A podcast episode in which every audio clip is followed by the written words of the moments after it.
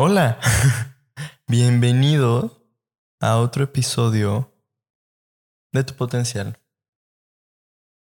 Este episodio salió porque subí una historia en el Instagram del podcast y era una encuesta. Básicamente hice una pregunta. ¿Cuál es tu mayor causa de infelicidad?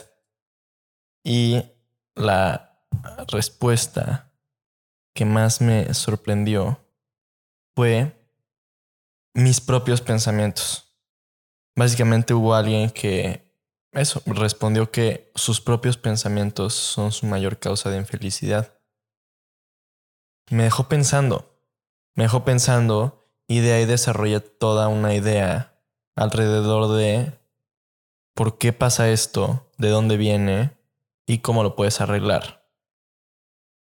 Creo que la razón por la que me impactó mucho esta respuesta es porque pues yo probablemente también hubiera respondido lo mismo. Eh, yo también lidio con pensamientos intrusivos que no me gustan, pensamientos eh, de esas voces como en el fondo de tu cabeza que te dicen verdades que sabes que son verdad, pero que no quieres admitir. Y bueno, esta serie de pensamientos que todos hemos tenido que simplemente nos hacen sufrir. El primer punto que quiero decir es que lo que te hace sufrir no es el pensamiento como tal, pero es el hecho de que te estás resistiendo a él. Y de ahí viene toda esta idea. Yo creo que esto tiene que ver con la sombra con la sombra de nuestra personalidad. Esa parte de nosotros que existe, pero que nosotros no podemos ver, que está detrás de nosotros. Este es un concepto que salió por un cuate ahí que se llamaba Carl Jung. Si alguna vez te ha interesado algo de psicología, sabrás que Carl Jung es uno de los referentes con Freud. Es como la segunda cara de la psicología. Y pues uno de sus principales trabajos fue el trabajo sobre la sombra que todos tenemos. Cuando tú naces, empiezas a actuar. Todo lo que haces es punto. No es ni bueno ni malo, solo es. Y en el momento en el que tu entorno te empieza a condicionar con lo que está bien y lo que está mal, en el momento en el que tus papás te empiezan a decir que esto está bien, esto está mal, en el que la sociedad, tu cultura, tú mismo empiezas a sentir que algo que haces está bien y algo que haces está mal, que algo que sientes está bien y algo que sientes está mal. En el momento en el que empiezas a hacer esta dualidad de blanco y negro dentro de ti, entonces tu mente al ser un sistema muy complicado, todas esas cosas que categoriza como mal dentro de ti, las empieza a renegar, las empieza a alejar, las empieza a oprimir. Es de hecho un mecanismo de defensa de tu ego. Tu ego es esta parte de ti que está bien y que quiere hacerse creer a sí mismo que no tiene nada de oscuro ni de sombrío dentro de él, ni de sombrío. ¿Sombrío, sombrío? no sé, pero que no tiene sombra, que no tiene oscuridad, que no es malo. Entonces toda esa parte que al ego no le gusta, la manda por debajo del tapete. El problema es que toda esa emoción y toda esa personalidad renegada se convierte en tu sombra. Y mientras más la reniegas, más fuerte se hace. Esta sombra, según Jung, toma cierta autonomía y empieza a operar dentro de tu subconsciente. Sin que tú te des cuenta, esta sombra opera dentro de ti. Y entonces hay veces en las que tú estás en tu día a día y hay una situación que activa tu sombra, sale a la luz, actúa por ti y tú ni siquiera te diste cuenta. Y son esos momentos en los que dices, ay, pero ¿por qué actúa así? ¿Por qué respondí de esa forma? Es algo muy impulsivo, pero siempre operando detrás de tu conciencia. Cuando tú tienes pensamientos autodestructivos, cuando tú tienes pensamientos que te autosabotean, cuando tú tienes pensamientos obscuros o malos, es tu sombra actuando dentro de ti. Y esos pensamientos, esas emociones que no te gustan y que no quieres aceptar, la única razón por la que existen y por la que cada vez se hacen más fuertes es porque te estás resistiendo a ellas.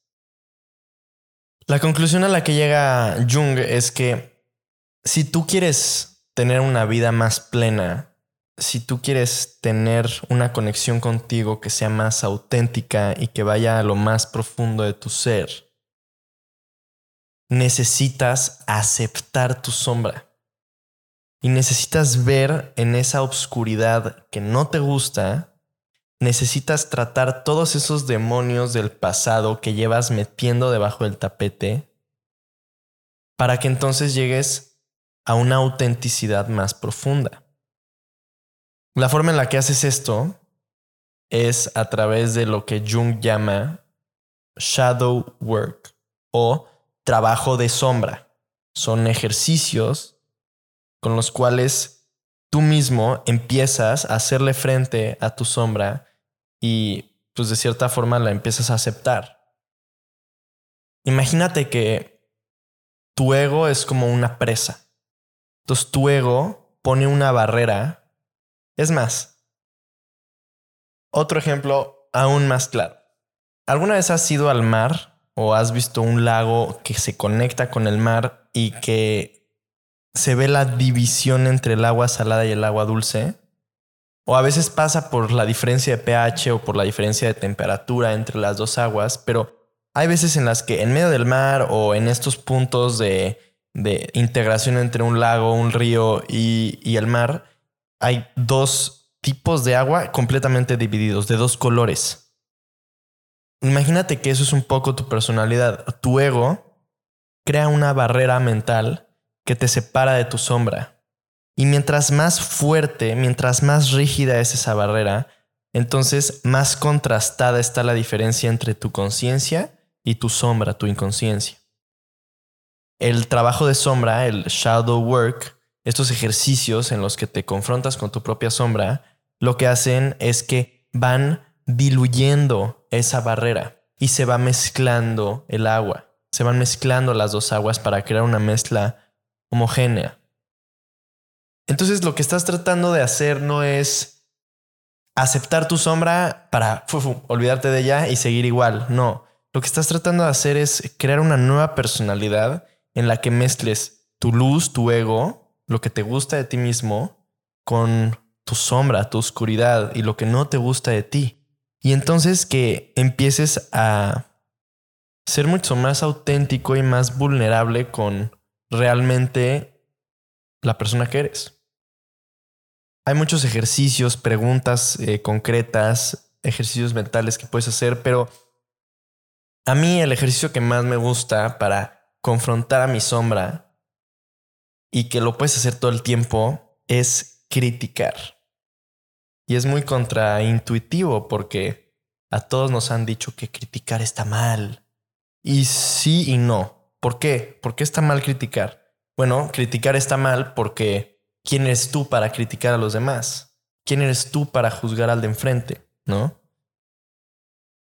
Ahora, si criticas a los demás, pero después utilizas tu crítica como un espejo para ver eso que estás criticando dentro de ti, ahí es cuando confrontas a tu sombra. Resulta ser que la sombra, aunque tú no la veas dentro de ti, se refleja en los demás. Entonces, eso que hace la persona que tienes enfrente que te choca, es en realidad un reflejo de que tú haces lo mismo. Y ahí está tu sombra. Por ejemplo, si, si tienes un problema muy concreto con la gente que miente, es que los mentirosos me molestan mucho y me cagan y los odio y no puedo soportar que me mientan. Bueno, eso es probablemente porque en el fondo haya algo de eso dentro de ti. La mejor forma de describir lo que estoy diciendo es así. Cuando tú le apuntas a alguien y le dices todo lo que tiene mal, hay un dedo que está viendo hacia enfrente, pero hay tres dedos enteros que estás viendo que están viendo hacia ti. Hay un dicho en español muy famoso, lo que te choca del otro te checa en ti. Entonces, si tú criticas al mundo entero, a la gente, a las cosas, criticas lo que está enfrente de ti y lo usas como espejo para ver que eso que estás criticando lo tienes tú y lo aceptas, entonces empiezas a aceptar tu sombra. Te hago una pregunta y piénsalo aquí mientras escuchas mi voz. Piensa en alguien con quien tienes un problema constante, alguien que te causa conflicto, con la que tienes choque, tienes pique, que hace cosas que te molestan notoriamente esa persona. Piensa concretamente qué es lo que esa persona hace que te molesta. Reflexiona sobre eso. Una vez que ya te diste cuenta cuáles son esas cosas que te molestan de esa persona o que tanto te molestan de esa persona, pregúntate qué de eso lo tienes tú y qué es lo que esa persona te está reflejando que te está haciendo tanto ruido. Si te está haciendo tanto ruido, es porque algo te está reflejando de ti. Es muy difícil hacer esto. Confrontar a tu sombra es muy difícil. Porque cada vez que volteas para tratar de verla, se escapa y se evade y estás jugando contra tu propio ego. Al final la sombra es un mecanismo de defensa de tu propia mente para proteger tu identidad, tu autoestima, tu, tu ego. Entonces, hacer esto es jugar contra tu propia mente. Pero dentro del juego está la semilla, la clave, la respuesta para que tus pensamientos ya no sean tu mayor causa de infelicidad y para que te puedas empezar a sentir mejor contigo mismo. Hay gente que tiene sombras tan fuertes que los llevan a la depresión. Hay gente que tiene sombras tan fuertes que los llevan a desórdenes de personalidad. Sombras tan, tan renegadas que los llevan al suicidio. Y es más, esto es un mecanismo de defensa que tú puedes usar como una técnica social para ubicar a la gente que está a tu alrededor. Cuando veas a alguien a tu alrededor que parece muy perfecto, que parece que todo está muy bien y que no tiene nada de malo, no, no está mostrando ningún rasgo que parecería ser negativo, ahí es cuando tienes que tener mucho cuidado y pregúntate, ¿qué onda con esta persona? ¿Qué trae? ¿Qué trama? ¿Dónde está escondiendo esa parte de su personalidad que todos tenemos. Donde hay mayor luz es donde más escondida está la sombra. La religión se supone que es la cúspide de la luz humana, la conexión con Dios, con lo más puro. Y dentro de la iglesia también existen de las mayores sombras y obscuridades y maldades que se ha visto, como la pedofilia.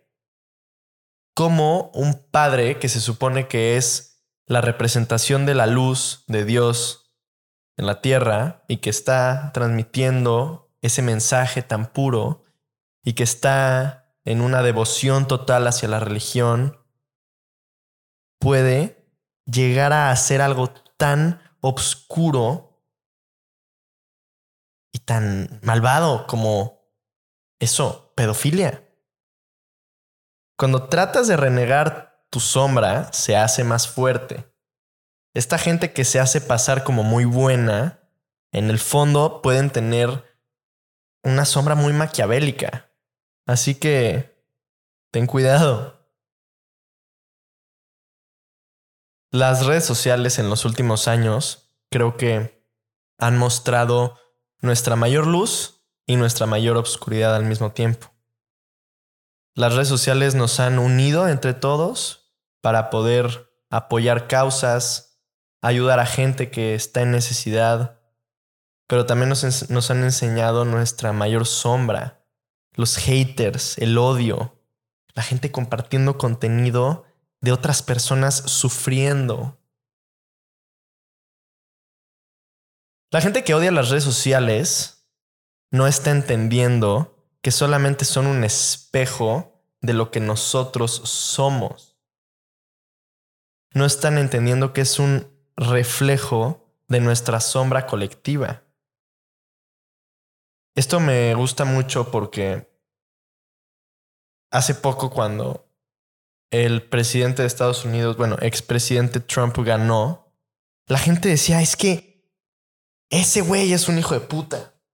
Mm, y ese güey es un racista y es un misógeno y es un clasista, derechista de lo peor, ¿no? Sí, sí era eso. Sí era un güey de la chingada.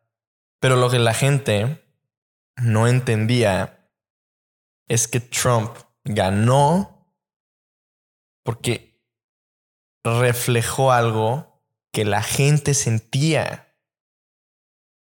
Trump personificó algo que colectivamente muchos americanos tenían dentro.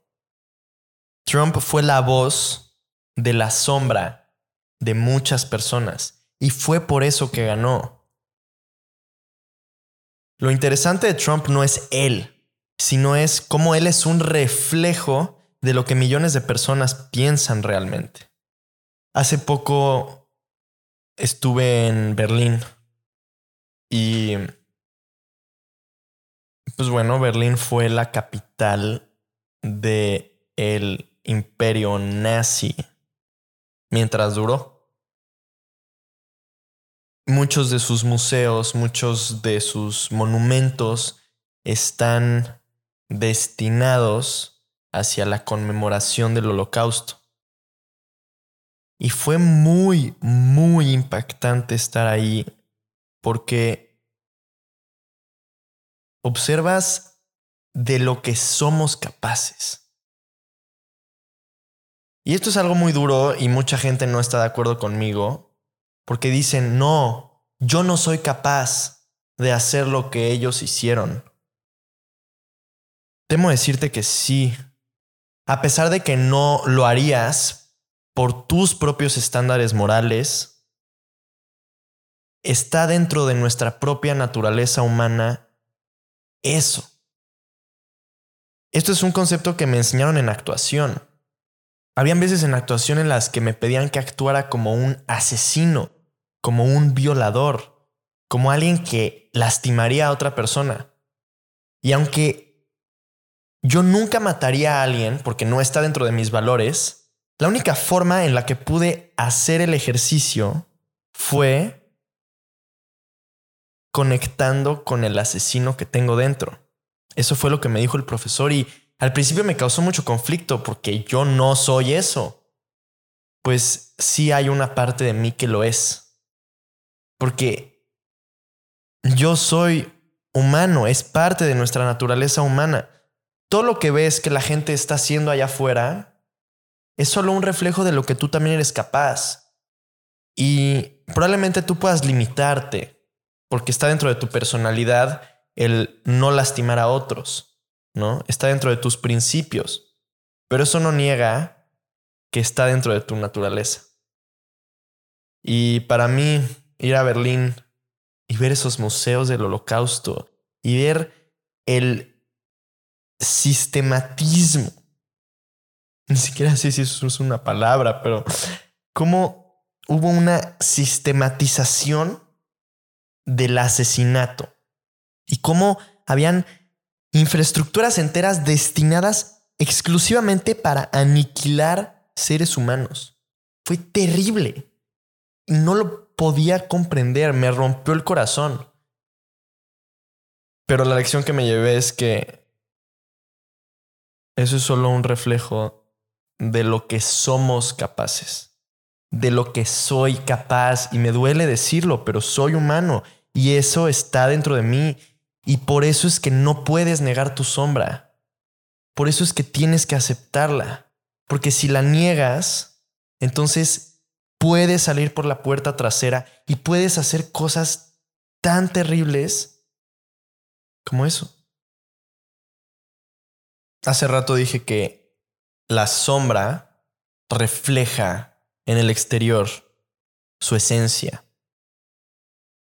Muchos de estos ejemplos y casos concretos que acabo de decir, Trump, el imperio nazi, bueno, estos dos, y muchos otros, pero tomando estos dos como ejemplo, su motor fue el apuntar la culpa de un problema propio a alguien más, a un grupo más, a algo más.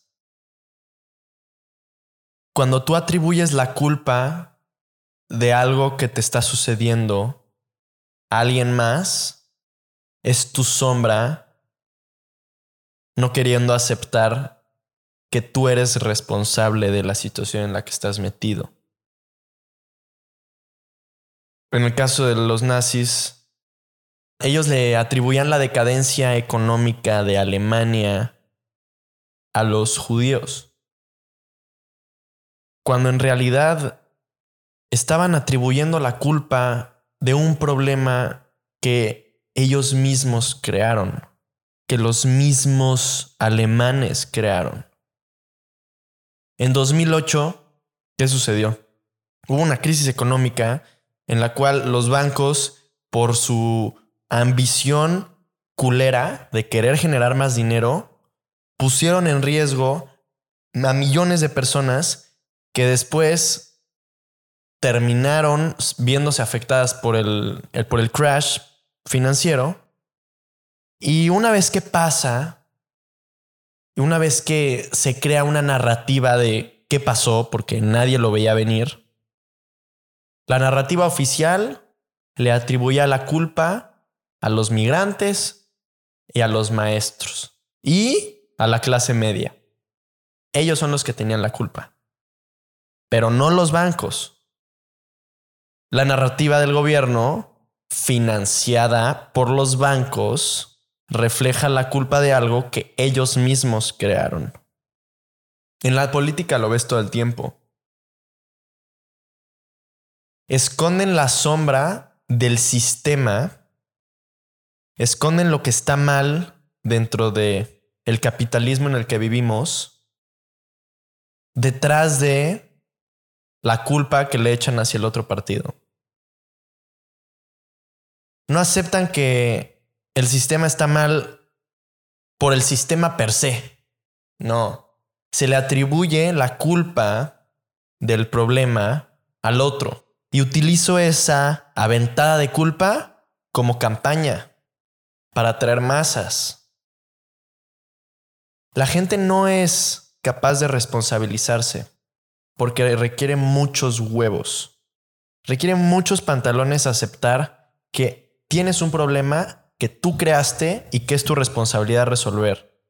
Requiere muchos huevos aceptar que como sociedad tenemos problemas y que todos tenemos la culpa y que todos tenemos que resolverlos. Siempre estamos apuntando dedos. ¿Quién lo causó y a quién le toca resolverlo? En México, mi país. De eso se basan las pinches campañas políticas. Todo lo que está mal ahorita es culpa del gobierno anterior. Y cuando haya un siguiente sexenio, todo lo que va a estar mal en ese momento va a ser culpa del que está ahorita. Y entonces es una papa caliente de una papa que nos corresponde a todos. Yo creo que el partido político del futuro, si es que seguimos creciendo y tomando conciencia y despertando y abriendo los pinches ojos, va a ser un partido político que tome responsabilidad y que actúe desde la vulnerabilidad. no desde apuntar a ver quién fue el culpable, pero desde el todos somos culpables, todos somos responsables y nosotros vamos a tratar de resolverlo. Ni siquiera te prometo cosas que no voy a cumplir. Lo voy a tratar, sinceramente. Pero no te voy a atribuir ninguna culpa. Esto es un ejemplo medio denso que nunca he hablado con... Bueno, sí lo he hablado con algunos amigos, y, pero lo quise decir en este podcast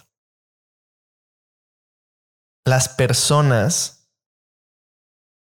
que más brillan, las más blancas, las que más luz parecen estar emanando, y que no les encuentras nada de sombra y que no les encuentras nada de maldad y que todo parece estar perfecto y bueno y bondadoso y hermoso, son las que luego esconden las sombras más oscuras. Y bueno, estoy repitiendo algo que ya lo dije múltiples veces ahorita, con los curas, etcétera. Pero a mí me pasó algo que me afirmó lo que estoy diciendo. Hace unos meses fui a un retiro de unos días en la playa, en los que participaron muchas personas de muchos países y conocí a un cuate que se quedó ciego. Tuvo un trágico accidente cuando tenía 22 años en el que se queda ciego. Digo, un paréntesis, imagínate que a tus 22 años te quedas ciego, güey. Tu vida se va a ver gravemente afectada. Y bueno, pues este cuate se queda ciego a los 22 ahorita tiene 29, 30 y ya sanó su herida y ahora lo que se dedica es a dar discursos en escuelas, en universidades, en asociaciones, en comunidades, da pláticas en las que cuenta su historia y pues lleva también un mensaje motivacional, inspirador detrás eh, con su narrativa, ¿no? Y no manches, yo me acuerdo que en el retiro todo el mundo estaba, wow, qué gusto conocerte, es que qué inspirador, qué increíble estar aquí contigo, un cuate amable que emanaba luz. Bueno, ese día salimos, pues varios ahí del retiro, a un bar. Salimos a un bar, estábamos em, echándonos unas cervezas y de pronto este güey, pues a mí me cayó muy bien, yo empaticé mucho, empezamos a profundizar en la plática y yo creo que agarró confianza porque en una de esas me dice, oye, eh, ¿por qué no le hablas a un mesero? Porque pues, quiero ver si me vende, ya sabes. Y yo, ¿ya sabes qué? Sí, ya sabes. Cocaína. Y yo, ¿perdón? sí, sí, ya, hombre, no te hagas. Y como que me empezó a... Como a, a fresear de como, no, ¿cómo? Que como si nunca lo hubieras probado, hombre, ya, compra. Y pues yo estaba muy sacado de onda porque pues es una persona que mostró una luz muy fuerte y el que fuera adicto a la cocaína me causó un conflicto interno muy extraño. ¿Qué? Por, o sea, una persona que muestra una historia tan fuerte, pero que entonces sale y utiliza su sufrimiento como un mensaje de inspirador a compartir al mundo para traer más conciencia. Tiene una adicción pues tan oscura. Nadie se enteró de eso. Yo fui el único güey del retiro que supo eso. Y digo, para los curiosos, al final no le terminé comparando cocaína. Em, y sí, me, me impactó un poco, la verdad, esa historia. Y creo que ilustra muy bien el punto que estoy tratando de dejar con este episodio, que es, todos somos luz y sombra. Todos somos yin y yang, el famoso circulito con el negro y el blanco. Dentro de nuestra oscuridad está nuestra mayor luz. Y dentro de nuestra mayor luz también está nuestra oscuridad más profunda. Tu ego no solo es lo bueno. Tú eres lo bueno y lo malo. Y hasta que no aceptes eso, entonces vas a vivir limitado. Y entonces esa sombra que tienes dentro te va a estar causando ruido en tus acciones, te va a autosabotear, te va a impedir que conectes profundamente contigo, que te sientas pleno. Van a ser esos pensamientos intrusivos que no te tienen feliz. La clave para estar en amor propio, en autoestima y para tener una vida plena está dentro de tu sombra. Está aceptándola por completo, abrazándola curándola. Es un trabajo muy difícil. Y no creo que pueda hablar desde la totalidad de haberla aceptado. Yo creo que nadie realmente nunca logra aceptar su sombra por completo porque siempre encuentras más. Pero mínimo te puedes poner en ese mindset y en esa mentalidad de empezar a jugar con tu ego y empezar a observar que cuando estás criticando, cuando estás apuntando y cuando estás mostrándole al mundo lo que no te gusta ver, lo que no te gusta sentir, en realidad nada más es un reflejo de lo que tienes dentro. Atrévete a cuestionar y atrévete a mostrarte con vulnerabilidad. No escondas tu sombra, porque puede ser peligroso.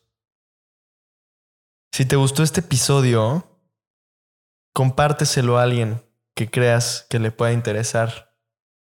A través de ti puedo llegar a más gente. Y sígueme también en redes sociales, en tu potencial podcast. Ya somos casi 20 mil seguidores. Me da mucho gusto que estemos creando una comunidad y me da mucho gusto que cada vez más personas estén escuchando esto. De verdad, gracias por escucharme. Lo aprecio mucho. Nos vemos en el siguiente. Bye.